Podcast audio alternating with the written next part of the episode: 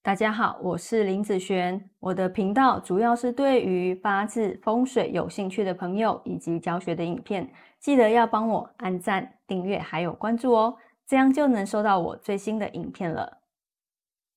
好，我们来分享今天的题目哈。今天的题目是明财位和大财位哦。那呃，明财位，我相信啊，大家都有听过。什么叫做明财位？我再讲一次好了。明财位，他在讲你进门之后的哦四十五度角，对不对？好，如果你的家里的门进去之后，到你的家里面，你的左边或是右边的四十五度角，那这个呢就称为明财位。那明财位呢，我会把它归类在啊，它是属于行家方面的财位。为什么？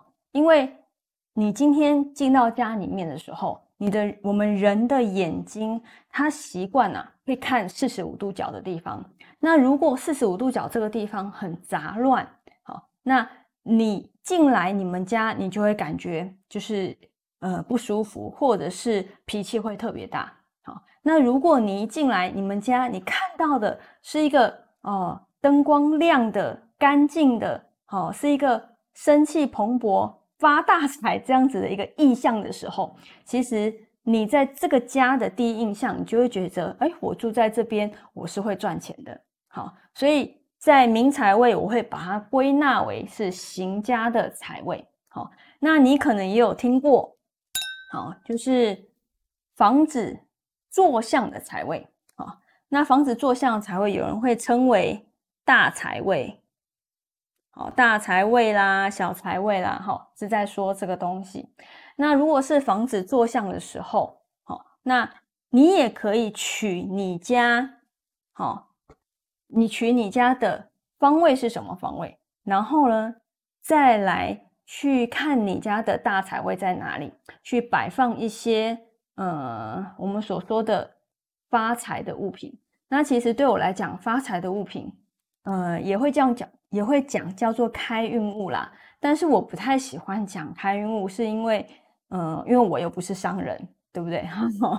那一般我会建议啊，放一些像植物啦，哦，灯啊，还有鱼缸啦，好。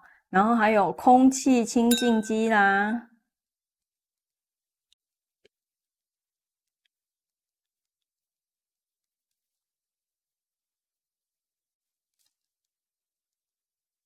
其实我觉得这些东西放在财位来讲，它都可以扰动那里的气场，因为那边气场是好的，是旺的。那你多扰动它，可以让这个房子的。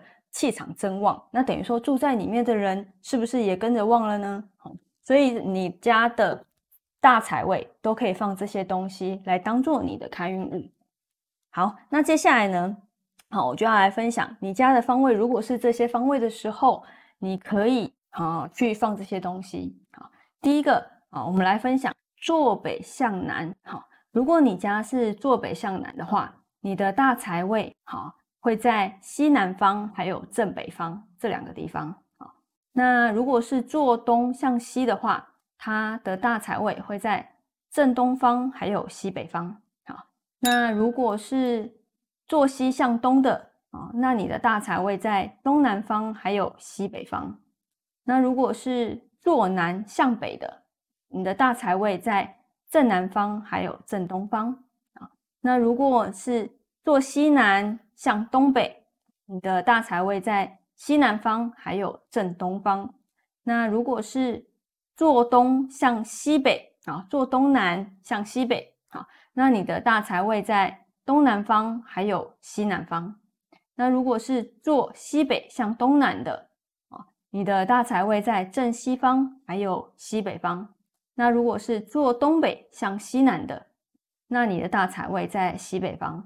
那你要注意哦，我们这个财位都是布置在客厅，所以我刚刚讲的这些大财位全部都是在客厅做布置。好，那不要去在房间做布置啦，因为你房间的影响力跟客厅的影响力，客厅是影响最大的，房间反而是是其次，好，反而是其次。那如果嗯你家旺了你的客厅，也代表说家旺了这个房子的运势。